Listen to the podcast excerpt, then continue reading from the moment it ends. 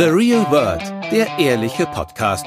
Manchmal habe ich dann so ein halbes Jahr später erkannt, dass ich besser auf mein eigenes Gefühl hätte hören müssen. Es geht um die Liebe. Das mit dem Sparkel, Funkeln, Kribbeln, es kommt nie mehr wieder zurück. Was ist denn das jetzt für eine deprimierende Botschaft? Das Leben und die wirklich wichtigen Fragen des Alltags.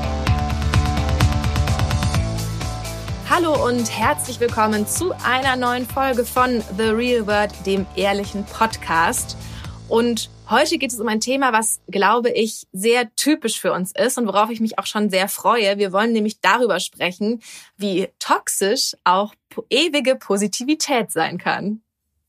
Ja, wir hatten das beide auf unseren Themenlisten stehen schon seit längerem, weil dieses Phänomen ja auch in, im, also im ganzen Pandemiejahr eigentlich immer mal wieder aufgeploppt äh, ist. Viele Artikel dazu erschienen sind, was das eigentlich bedeutet. Vielleicht fangen wir einfach mal an, was es denn eigentlich bedeutet, oder? Also was ist eigentlich gemeint mit toxischer Positivität? Ja, sehr gerne. Willst du anfangen? Ich kann mal anfangen. Die ähm, Beschreibung fand ich ganz, ganz gut. Damit ist gemeint eine unehrliche Positivität, die zu Schaden, unnötigen Leiden oder Missverständnissen führt.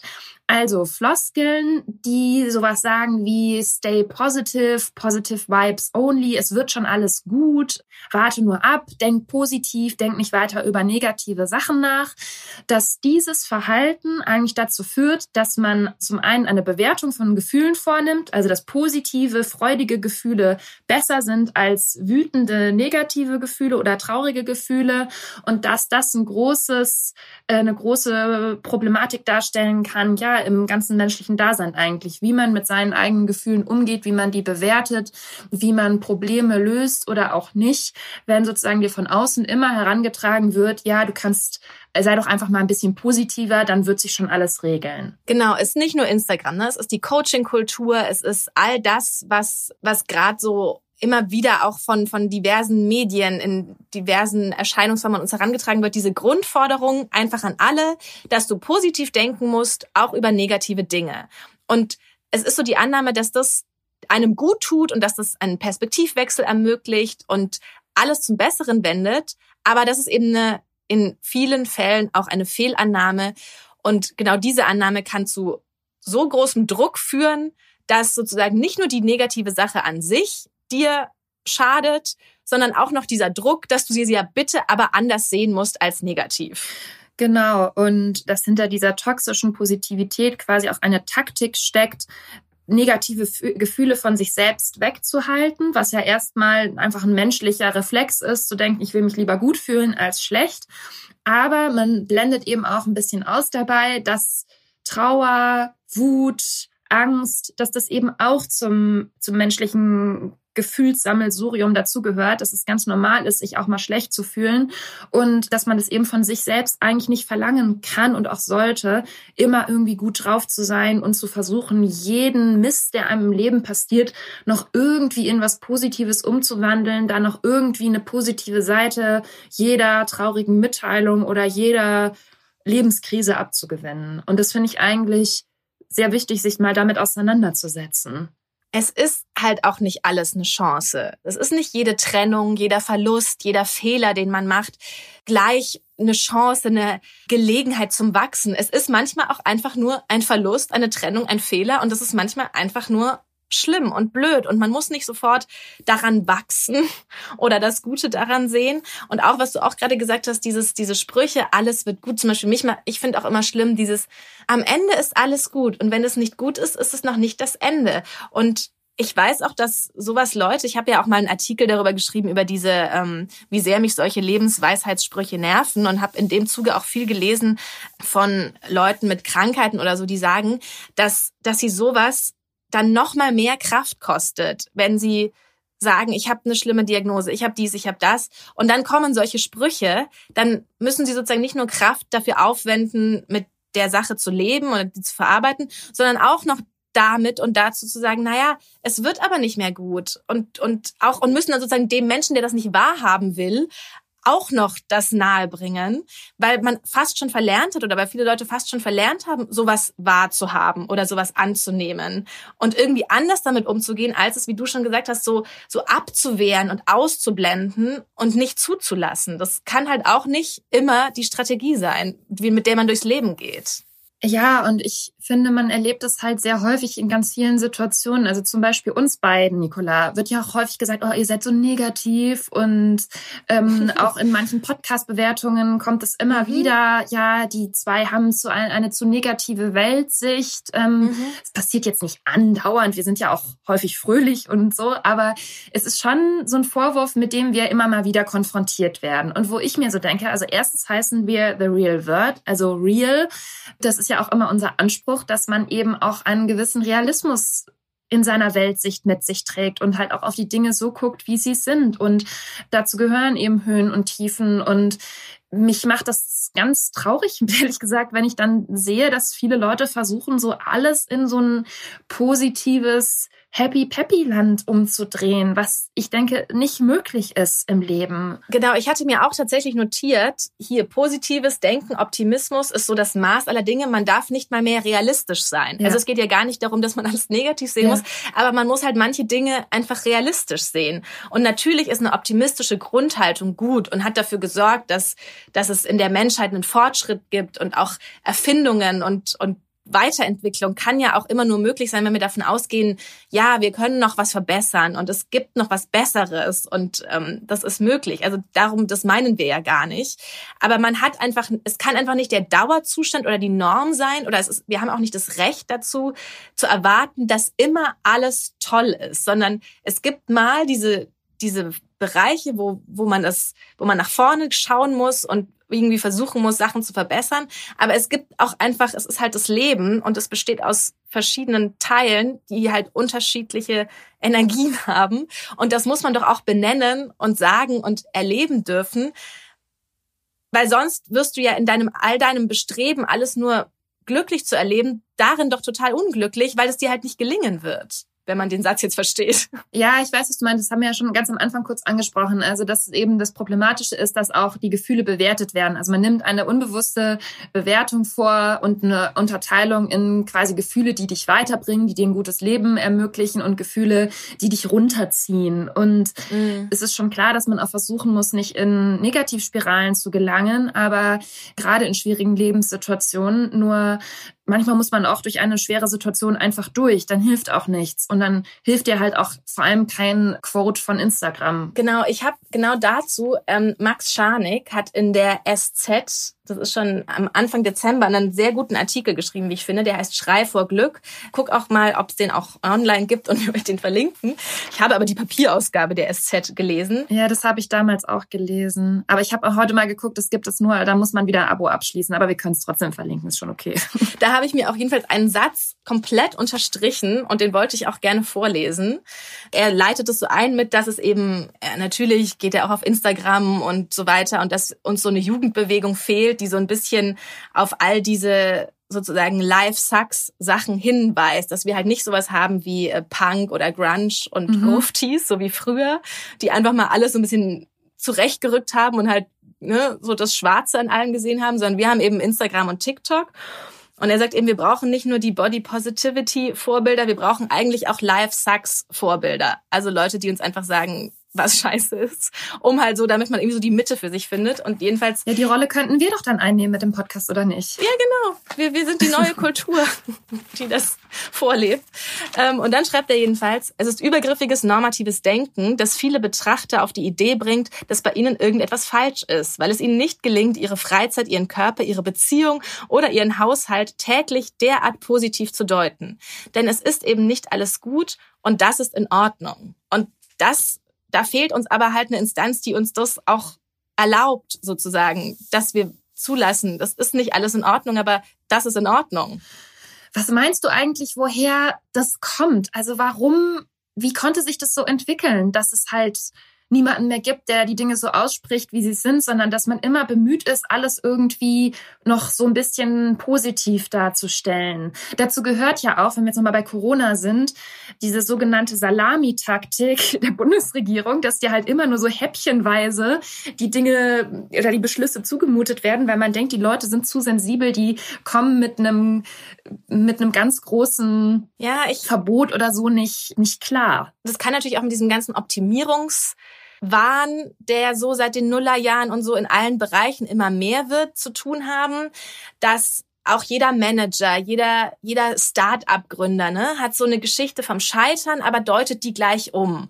Und dass eben all diese Sachen gar nicht mehr passieren dürfen, so in allen Lebensbereichen, beruflich, körperlich, wie auch immer, alles muss umgedeutet werden. Und dass eben dass diese ganzen unterschiedlichen Strömungen so inzwischen in den vergangenen Jahren auf so einen Höhepunkt gekommen sind, dass man es gar nicht mehr zulassen kann bei diesem Laura Marlina Seiler Happy Holy Confident Podcast, den mhm. kennen bestimmt viele. Der Name ist ja auch schon Programm und das die ist ja auch so ein bisschen prototypisch auch für diese Coaching-Kultur oder dieses Mentoring und was auch immer. Und das sind immer diese anekdotischen Geschichten. Die hatte ja auch dann eine schwierige Karriere und Kindheit und Jugend und wie auch immer und ist gescheitert und war ganz am Boden. Und dann aber sozusagen kann man, wenn man nur optimistisch und positiv ist, kann man das umdeuten und dann wird man so, wird man Millionärin wie Laura Marlina Seiler und kann auf Hawaii leben. Und dann sitzen da 500 Frauen in unserem Alter, die einfach normale Biografie und ein normales Leben haben und denken, okay, wenn ich nur positiv denke, funktioniert das auch. Mhm. Und dann wird dir so gedacht, ja, du hast es in der Hand. Und ich habe mir schon immer gedacht, aber ich habe nicht alles in der Hand. Ich habe nicht in der Hand, welchen Background ich habe. Ich habe nicht in der Hand, ob ich jemanden in der Familie habe, um den ich mich vielleicht kümmern muss, der krank ist. Ich kann nicht nur gucken, dass ich positiv denke und dann verändere ich die Welt. Das mag in manchen Bereichen so, du kannst dir täglich denken, wofür du dankbar bist. Und es kann so dein Denken ja so ein bisschen trainieren.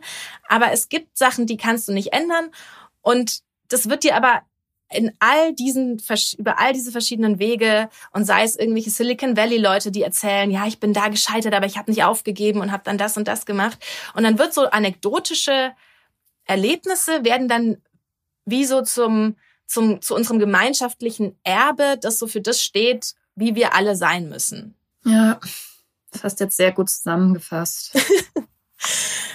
also es ist ja schon bei jedem Höhle der Löwen Auftritt kommt dann sowas. Ich wurde gekündigt und war am Boden und jetzt habe ich das gebastelt und jetzt bin ich reich. Und es ist aber und dann denkt jeder, er musste und er könnte das auch schaffen. Und mich hat sowas auch schon oft getriggert und mir gedacht, Scheiße. Ja, wenn du keine Angst hättest, was würdest du tun? Auch immer diese Fragen, so du bist schuld, weil du hast Angst und nur weil du Angst hast, hast du nicht diese Karriere oder dies und das. Aber nee, manchmal gehört auch einfach, manchmal passiert Glück, manchmal passiert Pech, es passiert halt so das Leben. Aber das wird so gar nicht es ist alles angeblich meine Verantwortung. Aber ist es einfach nicht. Genau, und nur die Einstellung, die man gegenüber dem Leben und den Dingen hat, die entscheidet quasi darüber, was aus einem wird. Das finde ich auch einen ganz schwierigen Ansatz. Weil wie du schon sagst, es hat ja, jeder hat ja auch Erlebnisse in seinem Leben, die einen prägen, ganz unterschiedliche Voraussetzungen, ja, Dinge, Verantwortlichkeiten, die kann man ja nicht so über einen Kamm scheren. Also kann man ja nicht einfach sagen, ändere dein Mindset und dann wird sich das schon alles geben. Also es ist mir auch oftmals eine zu große Fokussierung auf das Ich, also dass es nur darum geht, wie man selbst sich fühlt und denkt und das ist nur, wie ich mich fühle und wie es mir geht und wie ich dann in meinem Leben vorankomme und was aber mit den Menschen um mich herum ist, wie es denen geht und dass ich da vielleicht auch für den einen oder anderen verantwortlich bin oder mich verantwortlich fühle. Das wird, tritt da so in den Hintergrund, weil man erst sozusagen erstmal immer darauf konzentriert ist, dass man selbst positiv alles angeht und alles denkt. Ich wollte noch mal ganz kurz auf was anderes eingehen. Und zwar habe ich so einen Artikel gefunden von The Psychology Group. Das ist so ein online-psychologisches Counseling-Programm und die machen so ganz gute Videos, würde dir, glaube ich, auch gefallen. Und die haben nochmal so ein bisschen aufgeschrieben, die, ähm, also verschiedene Beispiele, woran man Toxic Positivity eigentlich erkennt. Mhm. Und zwar ist Punkt eins, dass man eben versteckt, wie man sich wirklich fühlt oder was man wirklich denkt über eine bestimmte Angelegenheit. Und dass man sich sehr bemüht, negative Gefühle zu ignorieren oder beiseite zu schieben, dass man einfach weitermacht, ohne sich näher damit zu beschäftigen bestätigen.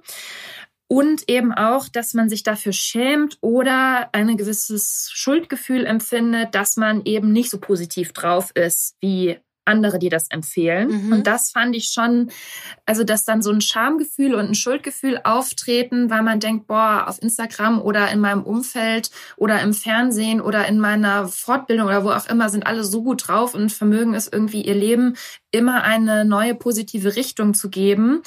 Und ich schaffe das irgendwie nicht. Dann fühlst du dich ja direkt noch kleiner und noch blöder. Und was ich ganz interessant fand, und das Video werde ich euch deswegen auch nochmal verlinken, die es sind zwei Psychologinnen, die das erklärt haben und die haben dann so ein kleines Spiel gemacht, quasi, was man antworten sollte oder äh, nicht, was man antworten sollte, wenn man sowas hört wie, ähm, ja, denk doch mal positiver, denk doch nicht weiter drüber nach, was man stattdessen auch sagen sollte. Also es, bei dir auch gesagt, es kann passieren, dass man diese toxische Positivität quasi aus einer guten Intention heraus verbreitet. Also wenn du mir irgendwas erzählst, worüber du dich aufgeregt hast, Nicolana, und ich sage, ja, denk doch einfach nicht drüber nach, dann hilft dir das halt in dem Moment überhaupt gar nicht, sondern ich soll dann eher sagen, lass uns einen Podcast aufnehmen. Oder ähm, sagen, ich bin für dich da, erzähl's mir, ich versuch's zu verstehen und egal, ob es dir schlecht geht oder ob es dir gut geht, kannst du mir einfach erzählen und dann erstmal zuhören, anstatt gleich zu sagen sozusagen und zu bewerten, das ist jetzt ein Gefühl, was du nicht haben darfst oder nicht haben solltest, weil es ist zu negativ, es zieht dich runter, geh einfach darüber hinweg. Und es steht mir oder auch einer anderen Person nicht zu, das zu bewerten, inwieweit du dich darüber aufregen darfst oder inwieweit du dich darüber ärgern darfst, weißt du? Also, und das fand ich ganz gut erklärt in dem Video, wie die das halt nochmal deutlich gemacht haben, dass diese Sprüche einfach niemandem helfen. Aber wie gut, diesen Dialog, wie du ihn jetzt gerade geschildert hast, habe ich ungefähr, also habe ich richtig oft oder so ähnlich mit Tim, weil der ja, das ist ja wirklich auch immer mal wieder ein Thema zwischen uns, dass der immer sagt, oh, reg dich doch nicht auf, mach diesen, ich mach dann und sieh die Sachen anders und er ist ja wirklich so, also er ist da ja auch ganz anders und ich kann da auch schon immer mal wieder was lernen. Aber tatsächlich ist es ganz oft so, und da, da weiß ich dann auch so gar nicht, was ist jetzt eigentlich, warum stört, und aber jetzt weiß ich's. So, wenn, wenn ich Sachen sage und er dann sagt, reg dich nicht auf, Maus. Da darfst du jetzt überhaupt nicht noch eine Sekunde darauf verschwenden oder so. So bei manchen Sachen ist es okay, weil es für mich dann so ein bisschen zurechtdrückt, dass es wirklich eine Lappalie war. Bei manchen Sachen aber eben auch nicht. Und dann weiß ich immer nicht so, nee, was will ich jetzt eigentlich, was er sagt? Will ich, dass er sich mit aufregt? Will ich, dass er mir Recht gibt? So was will ich, aber eigentlich will ich glaube ich, genau das, was du gerade gesagt hast, dass ich es einfach sagen darf und es so okay ist, dass ich mich darüber aufrege und er das irgendwie auch anerkennt und annimmt und auch wenn er es anders sieht, sozusagen trotzdem das gelten lässt, was ich da gerade fühle. Ja, und wir haben ja auch im Podcast in der Vergangenheit schon häufiger darüber geredet, dass Recht, sich aufzuregen, so ein bisschen abgesprochen wird. Also Ehrlich gesagt, es ist interessant, dass du das jetzt gerade erwähnst von Tim, weil ich finde, es sind auch häufig Männer, die dann gleich sagen, oh, jetzt regt sie sich schon wieder auf und sie ist so eine hysterische Zicke und es ist doch gar nicht wert und wie kann man sich über so einen Mist so ärgern? Und äh, zum einen regt dich das dann noch mehr auf und ja, zum genau. anderen finde ich einfach, ähm, wenn Männer das so sehen und über Dinge so hinweggehen, dann sollen sie machen oder bestimmte Männer zumindest. Aber ähm, das nimmt ja mir in dem Moment nicht die Wut oder die Traurigkeit in der Sache. Nee, und es ist wie das, was wir auch schon angesprochen haben. Es erzeugt dann doppelten Druck. Du hast die Traurigkeit oder die Wut über die Sache und dann hast du auch noch die Frustration und irgendwie das, diese Reaktion, du gehst angeblich nicht richtig damit um, du musst jetzt auch noch anders damit umgehen, als dir eigentlich gerade danach ist. Und dann, dann verdoppelt sich so dein, dein negatives Gefühl eigentlich und ja. es geht dir noch schlechter. Ich kenne das aber auch, wenn ich mich über was aufrege, manchmal echauffiert man sich ja auch so ein bisschen. Das, das ist auch einfach, bei mir liegt es irgendwie so ein bisschen in der Persönlichkeit und ich merke dann schon auch manchmal, okay, jetzt reicht's irgendwann, jetzt muss ich auch wirklich mal wieder ein bisschen davon wegkommen, wenn es nur eine Kleinigkeit ist. Aber und ich versuche das auch teilweise zu machen, dass ich denke, es gibt einfach schlimmere Situationen und ist es jetzt wirklich wert, dass du dich darüber so lange aufregst. Aber ja. ich weiß jetzt gar nicht mehr, wo ich wo ich angefangen habe und wo ich hinkomme, weil ich komme eigentlich immer nur darüber, dass es, also zu dem Schluss, dass es okay ist, sich aufzuregen. Ja, und was auch noch ein anderer Aspekt, glaube ich, auch ist, dieses, was du erwartest. Also das hat auch Max Scharnig in seinem Artikel ganz interessant an einem Beispiel von den von diesen Leuten, die immer auswandern ne, und die so begleitet werden, mhm. dass die dann auch so ja, man muss es positiv sehen und einfach machen und lebe deinen Traum und so weiter. Und dann gehen die halt irgendwo hin und eröffnen ein Solarium auf Mallorca oder so und sehen das aber alles total positiv und gehen davon aus, dass alles super läuft und dann läuft es nicht super und dann fallen sie aus allen Wolken und alles ist dramatisch und sie kommen überhaupt nicht klar. Und er sagt dann eben auch, das ist schon okay, wenn man Sachen plant, wenn man einen Kinderwunsch hat, wenn man sonst was im Leben irgendwie wenn man ein Haus bauen will, wenn man halt auch große Projekte vor sich hat, dass man schon auch immer im Kopf hat, es kann auch nicht klappen, es kann auch schief gehen, wir können den Kredit nicht kriegen, ich kann den Job nicht bekommen, mein Start-up kann super den Bach runtergehen. Das ist alles eine Möglichkeit. Und dass es natürlich psychologisch auch so ist, dass wenn man das alles in Betracht zieht und mit Rückschlägen rechnet und einfach, wie wir schon gesagt haben, realistisch ist. Man muss ja nicht sagen, oh Gott, es klappt bestimmt eh nicht. Mhm. Aber man muss halt sagen, es kann auch nicht klappen. Es kann auch irgendwie dauern es kann holprig werden, dass man dann eben nicht aus allen Wolken fällt, dass man dann auch noch einen Plan B hat, dass alles einfach so also dass das auch für das für den finalen Outcome am Ende dann aber positiver sein kann, als wenn du einfach von Anfang an fest davon ausgehst und damit rechnest, dass alles gut wird und eh super läuft, so wie du es dir vorgestellt hast. Ja. Ich habe übrigens gestern mir, es gibt auf in der ARD-Mediathek gibt es so Videos über Leute, über ehemalige Biathleten. Ich bin mhm. ja eventuell ein größerer Biathlon-Fan, wie so ein Oberallmann. Und dann habe ich mir einen Bericht über Miriam Neureuter, früher Miriam Gössner, ist jetzt mit Felix Neureuter verheiratet, angeguckt. Und die ist so alt wie ich und mhm. hat eigentlich ihre Karriere mit, ich glaube, 27 beenden müssen, weil sie halt so eine schwere Verletzung hatte, die sich eigentlich unnötig beim Mountainbiken zugezogen hat. Und vorher hat sie halt auch schon immer, sie konnte halt immer nicht schießen. Sie konnte gut langlaufen, aber sie konnte halt immer nicht schießen und hat deswegen nie so den ganz großen Wurf gemacht. Aber also sie wurde so befragt, wie sie das im Nachhinein sieht und wie sie sich immer wieder motiviert hat, weiterzumachen. Und dann hat sie halt auch wieder nur diese Floskeln irgendwie von sich gegeben. Ja, und auch wenn sie verletzt war, es hat ihr immer noch mehr Antrieb gegeben und sich zurückzukämpfen und all dieses. Und ich hätte mir so gewünscht in so einer Situation, dass einmal jemand sagt, ich fand es schon richtig bescheuert, dass ich mit 27 oder ich weiß nicht ganz genau, wie alt sie war, vielleicht auch 26, aufhören musste mit diesem Sport. Ich habe da meine ganze Jugend mit verbracht. Ich habe eigentlich nicht die Ziele erreicht, die ich vielleicht mir vorgestellt hatte. Ich konnte nicht das zeigen, was ich eigentlich trainiert habe. Und das hat mir lange zu knapsen gegeben. Stattdessen kommt dann, ja, jetzt bin ich endlich angekommen und hier ist mein Haus auf dem Berg bei Garmisch und meine Familie und das ist jetzt mein wahres Glück. So. Und vielleicht, ich kann ihr das ja nicht unterstellen, ich kenne die Frau ja nicht.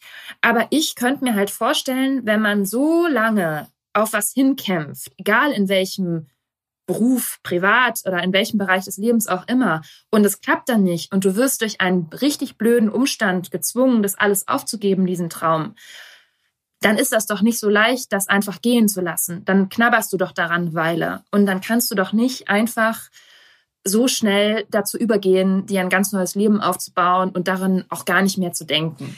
Und ich, ja, ich glaube, der Sport ist auch ein ziemlich gutes Beispiel für solche Floskeln und für solches Wegschieben und, und krampfhaft umdeuten. Dabei ist es ja eigentlich, wäre es ja ein viel inspirierenderes Vorbild, wie man dann dieses Hadern oder was auch immer. Und das muss man doch haben als Sportler. Man ist ja, wie du schon sagst, man ist ehrgeizig und will das unbedingt. Das kann man dann ja auch nicht so einfach abschalten. Wie funktioniert das? Sowas hört oder liest oder sieht man echt selten leider. Das ist wirklich selten und stattdessen kommt, also ich gucke ja echt viel Sport, auch alle möglichen Sportarten im Fernsehen und es kommt halt immer nur diese Floskel, ja, ich fokussiere mich jetzt darauf, meinen Fehler zu beheben und wieder besser zu machen und es scheint mir auch so ein auch so eine mentale Vorgabe zu sein, an diese Sportler bloß keine Schwäche zuzugeben in so einem Interview. Und also viele haben ja dann auch Mentaltrainer und dass da offensichtlich auch immer gesagt wird, konzentriere dich nur auf das Positive und dass du besser wirst und hängen jetzt diesen Fehlern nicht mehr nach. Und aber ich glaube, ich befürchte, dass das einfach nicht in der menschlichen Natur ist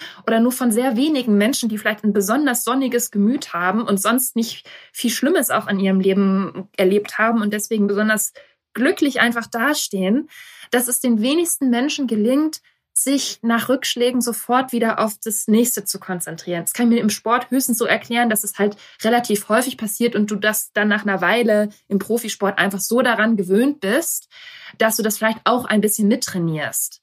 Aber für jeden Menschen, der halt nicht im Winter jedes Wochenende am Biathlon-Stand steht, ist es halt vielleicht auch noch schwieriger, so wie für uns. Ich glaube auch, dass in ganz vielen Kommunikationsbereichen auch so ein bisschen Ehrlichkeit unterschätzt wird. Also ich will jetzt gar nicht anfangen mit Politik und so, wo man sich natürlich auch wünschen würde, dass einfach mal gesagt wird, wenn irgendwas nicht gut war. Und ich glaube, dass es auch bei Leuten sehr viel besser ankommen würde. Also zum Beispiel habe ich gestern ein Interview mit Jens Spahn gesehen und dann wurde, wurde gefragt, so, ne, es ging halt um diese Impfstoffsache und dann, warum das jetzt alles so langsam und nicht so gut anläuft. Und dann er dann auch nur gesagt hat, aber es läuft alles ganz genau wie nach Plan. Ich hatte geplant, dass wir bis Ende so und so viel Dosen haben und ich hatte mhm. geplant dies. Und dass man dann halt auch nicht auch mal sagt, ja, aber dann war der Plan offenbar scheiße und dass er dann sagt, ja, stimmt, der Plan war vielleicht, den wir da im Juli gefasst haben, war halt nicht gut, aber jetzt versuchen wir es zu ändern, sondern das wird halt so gar nicht kommuniziert. Aber gut, das ist Politik ist halt auch so ein ganz anderes Feld.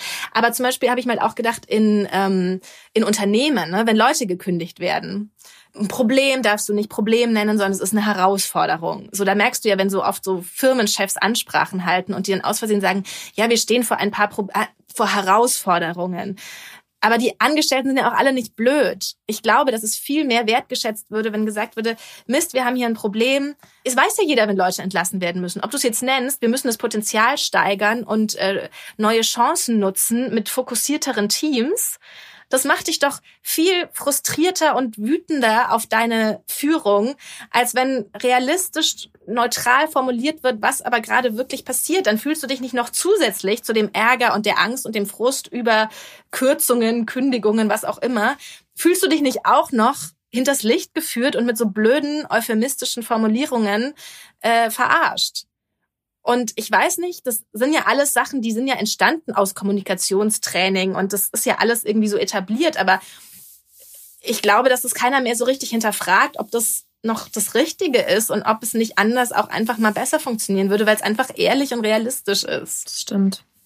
Mir ist noch gerade eingefallen, ich habe doch vor kurzem einen Artikel darüber geschrieben, dass die Leute immer so viele Smileys in ihre Mails machen, ne?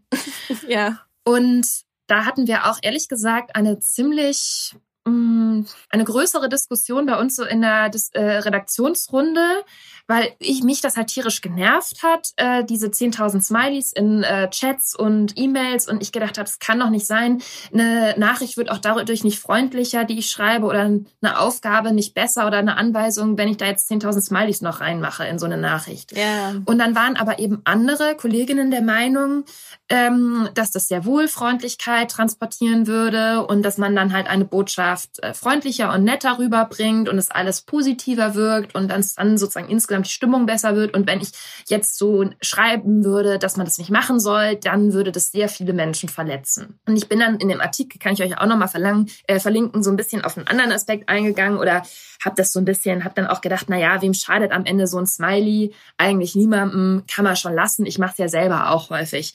Aber irgendwie lässt, lässt mich dieses Thema nicht los, weil ich halt wirklich finde, die Menschen spüren doch instinktiv, außer man ist jetzt völlig emotional verkümmert und checkt so gar nichts mehr, da merkst du doch trotzdem, ob eine Nachricht, auch wenn sie geschrieben ist, wirklich freundlich gemeint ist oder nicht. Also dafür brauchst du doch eigentlich kein Smiley. Du brauchst vielleicht mal ein Zwinker-Smiley, wenn jetzt wirklich nicht ganz klar ist, ob etwas ironisch gemeint ist oder nicht. Aber ich finde, auch so in der schriftlichen Kommunikation transportiert sich das durchaus, ob was ehrlich, von Herzen, freundlich gemeint ist oder ob man schnell noch ein Smiley dran gemacht hat, weil man einfach denkt, es gehört sich so, dass der andere bloß auch merkt, ich meine das ist ja eigentlich alles voll nett und bin eigentlich ein super höflicher, netter Mensch. Also, dass das das war so ein bisschen meine Theorie dahinter, dass man eben auch mit diesem ganzen Positivitätsquatsch, dass man das so vermitteln möchte, damit bloß halt die anderen denken, sie ist ein freundlicher Mensch, dass das halt auch dahinter steht. Dass das so ein Bild ist, was man von sich selbst halt auch vermitteln möchte. Ja, ich weiß gar nicht so genau, wie ich eigentlich mit diesem Smiley-Thema umgehe. Mache ich immer viele Smileys? Wütende Wenn ich Emojis. irgendwas sage? ja, genau. Mehr, ich bin für mehr wütende Emojis. Ja, naja, also jedenfalls, ich habe es dir ja vorhin schon gezeigt vor unserer Podcastaufnahme, aber ich habe auch heute Ohrringe mit einem Smiley drauf an, die ich zu Weihnachten geschenkt bekommen habe. Deswegen fiel mir das ganze Thema jetzt nochmal ein, weil ich natürlich damit dann auch gut gelaunt durch die Welt gehe und den Menschen Freude bringe. Ja, ich bin jetzt auch tatsächlich hier beim letzten, also ich habe alle Punkte abgehakt auf meiner Liste. Ich frage mich jetzt nur gerade, bringen wir mit diesem Podcast jetzt den Leuten Freude oder nehmen wir die letzte Hoffnung? Ja, also um das jetzt noch ein bisschen ich habe hier mir noch aufgeschrieben, was hilft denn nun? Fragezeichen. Und ich habe da einen ganz guten Artikel gefunden und es gibt so eine psychologische Strategie, wo man immer so sagt, yes and. Also wo du quasi die Situation annimmst, aber dann noch was hinzufügst, was eben auch gut ist. Also mhm. zum Beispiel, das war jetzt bezogen auch nochmal auf Lockdown, zum Beispiel zu sagen, ja, mich nervt es tierisch, dass ich jetzt in dieser Wohnung hier mit meiner Familie festhocke und wir nicht wegkommen, wir nicht in Urlaub fahren können. Das treibt mich alles in den Wahnsinn. Aber gleichzeitig bin ich auch froh, dass ich überhaupt diese Familie habe. Also, dass man diese zwei Aspekte nebeneinander stellt, versucht noch auch das Gute zu sehen, aber trotzdem annimmt, dass nicht alles perfekt ist. Und das fand ich eigentlich eine ganz sinnvolle Strategie für viele Situationen so im Alltag. Also denke ich mir auch oft bei beruflichen Dingen, wenn mich was ärgert, dann denke ich mir auch oft, okay, das nervt mich jetzt tierisch, aber das und das ist auch alles cool an meinem Job zum Beispiel. Das ist zumindest auch mal was ein bisschen realistisches also was Machbares, womit, da könnte ich jetzt auch damit arbeiten, glaube ich. Ja. Ohne mir gleich zu denken, oh nee. Aber ich finde schon, dass man aus unserem Podcast jetzt auch mitnehmen kann, dass man sich halt nicht so irritieren lassen sollte von so Menschen, die dir halt immer vorleben, dass du alles mit einem Lächeln wegwischen kannst und das am schlimmsten finde ich ja immer die Leute, die das machen, die so die Finger dir in die Wangen bohren, um dir zu zeigen, dass du jetzt mal lachen sollst. Also passiert das noch heute auch häufig bei dir? Es passiert schon immer mal wieder und Gestern hatte ich auch noch so ein längeres Gespräch mit meinem Freund, weil er meinte, ich wäre morgens, als ich zum Frühstückstisch kam, so schlecht gelaunt gewesen. Und man hätte mir schon angesehen, dass ich tierisch genervt schon wieder sei. Und er wusste nicht warum und er wusste nicht, wie er mich ansprechen soll, weil er Angst hatte, dass er jetzt quasi auf den falschen Knopf drückt. Und ich habe es halt gar nicht so empfunden, sondern ich war einfach nur noch so ein bisschen müde, so ein bisschen zermatscht, musste erst mal einen Kaffee trinken, um wach zu werden. Und es ist halt schon wieder, wenn du nicht quasi immer strahlend durchs Leben gehst, wird dir schon sofort wieder unterstellt, dass man schlecht gelaunt ist wegen irgendwelchen nichtigen Gründen. Naja, also da gab es dann eventuell auch noch eine längere Diskussion zu dem Thema. Ja, es ist ja auch ein, es ist ja auch ein Thema. Ich äh, erlebe das ja auch immer wieder. Deswegen finde ich es gut, dass wir in dieser Form jetzt darüber gesprochen haben. Ja, und ich wollte vielleicht in, in dem Zusammenhang noch eine letzte Sache man kann ja auch fröhlich sein und lachen, auch wenn man sozusagen in der Gesamtsituation eher traurig ist. Jetzt auch nochmal bezogen auf den Trauerfall, mhm. den ich in der letzten Zeit gerade jetzt hatte. Und es ist schon, wie soll ich das sagen? Solche Stimmungen wechseln sich im menschlichen Leben halt einfach ab, ne? Also man kann, vielleicht gibt es Menschen, die immer so gleich gut oder schlecht gelaunt sind und bei denen halt nicht so mhm. große Ausschwenkungen sind in ihren Stimmungen. Aber bei den allermeisten Menschen, glaube ich, wechselt sich das halt häufig ab. Und damit muss man halt irgendwie zurechtkommen. Ja. Also in diesem Sinne. Bleibt neutral. Nein, bleibt nicht neutral. Regt euch auf, wenn ihr euch aufregen wollt. Freut euch, wenn ihr euch freut. Ähm, sagt uns gerne, was ihr zu diesem Podcast denkt, zu dieser Folge. Schreibt uns da auch gerne, ob das eurer Meinung nach zu negativ war oder ob ihr gedacht habt, boah, ja, endlich sagt es mal einer ob ihr selbst schon Erfahrungen mit äh, toxischer Positivität gemacht habt, ob es Menschen gibt, die euch richtig krass auf die Nerven gehen damit. Mit ihrem ewigen sei doch einfach mal ein bisschen fröhlicher, lacht doch mal, äh, denkt positiv. Oder ob ihr selber so Leute seid, die ja einfach davon ausgehen, kann ja auch eine Weltanschauung sein. Menschen müssen einfach mal ein bisschen fröhlicher werden, dann würden sich manche Probleme lösen. Uns interessiert es auf jeden Fall, was ihr dazu denkt. Schreibt uns gerne at the Real World Podcast auf Instagram. Schreibt uns auch äh, gerne Mail, wenn ihr nicht auf Instagram seid, therealworld at welt.de. Schreibt uns eine Bewertung bei iTunes, geht auch. Und abonniert uns auf jeden Fall auf sämtlichen Podcast-Plattformen, dann verpasst ihr keine neue Folge. Ja, dem habe ich nichts hinzuzufügen. Bleibt uns treu und bis nächste Woche. Bis nächste Woche. Tschüss. Das war The Real World, der ehrliche Podcast. Jeden Sonntag neu. Mehr Folgen gibt es auf allen Podcast-Plattformen und mehr von Julia und Nicola findet ihr auf Instagram unter at The Real World Podcast.